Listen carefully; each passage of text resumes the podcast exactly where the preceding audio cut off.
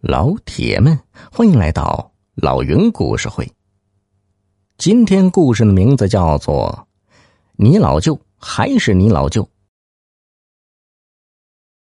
话说呀，公路局云局长的女儿要出嫁，这可忙坏了云太太。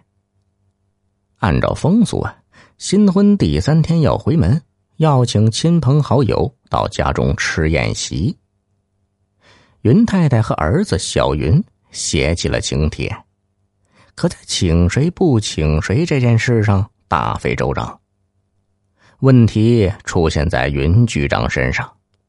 云局长今年刚升了公路局一把手，社交圈子陡然广阔，不是原来可比的了。按照云太太的想法呀，就是去饭店摆上五十桌，那也没有坐不满的道理。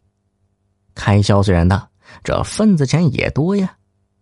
可云局长啊，偏偏对着干，说什么要响应移风易俗的号召，把回门宴地点放在了农村老家，只摆十桌酒宴。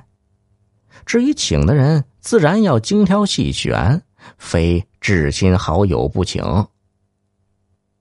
云太太的儿子小云刚写下。舅舅沈大强四个字，啊不五个字，云太太就火了，一把抢过请帖，三下两下就给撕了，对小云说：“你呀，真是好了伤疤忘了疼，还记得你结婚那天他给你出难题的事吗？”这话说起来就长了。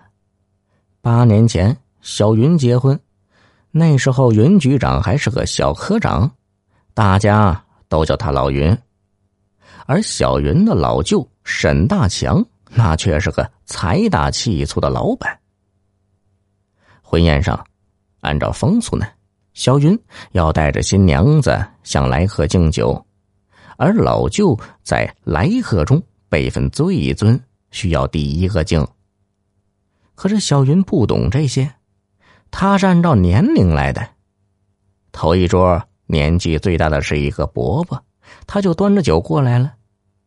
这个伯伯呀，他也不懂这些繁文缛节，接过来喝了。可到了老舅这里，他的脸色就不好看了，认为自己不受尊重，没喝这酒，转脸出去了。这还不算呢，在随礼的时候，他又出了一个幺蛾子，随礼只出了。三百八十八元，在本地随礼有这样一个规矩：老舅出的钱一定要独占鳌头，必须最多。别人再有钱也不能压了老舅。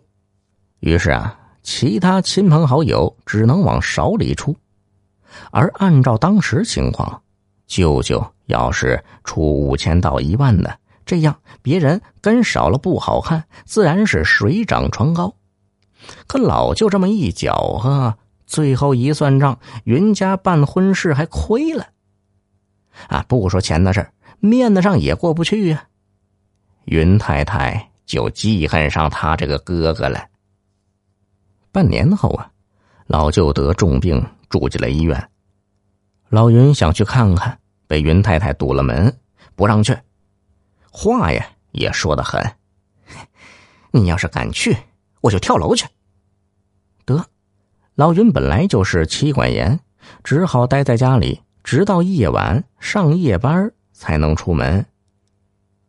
再往后，两家可谓是老死不相往来。如今，即使老云成了云局长，云家要嫁女儿，云太太还是不愿请哥哥上门。他要是在酒宴上再出点什么花招，指不定会闹出什么乱子呢。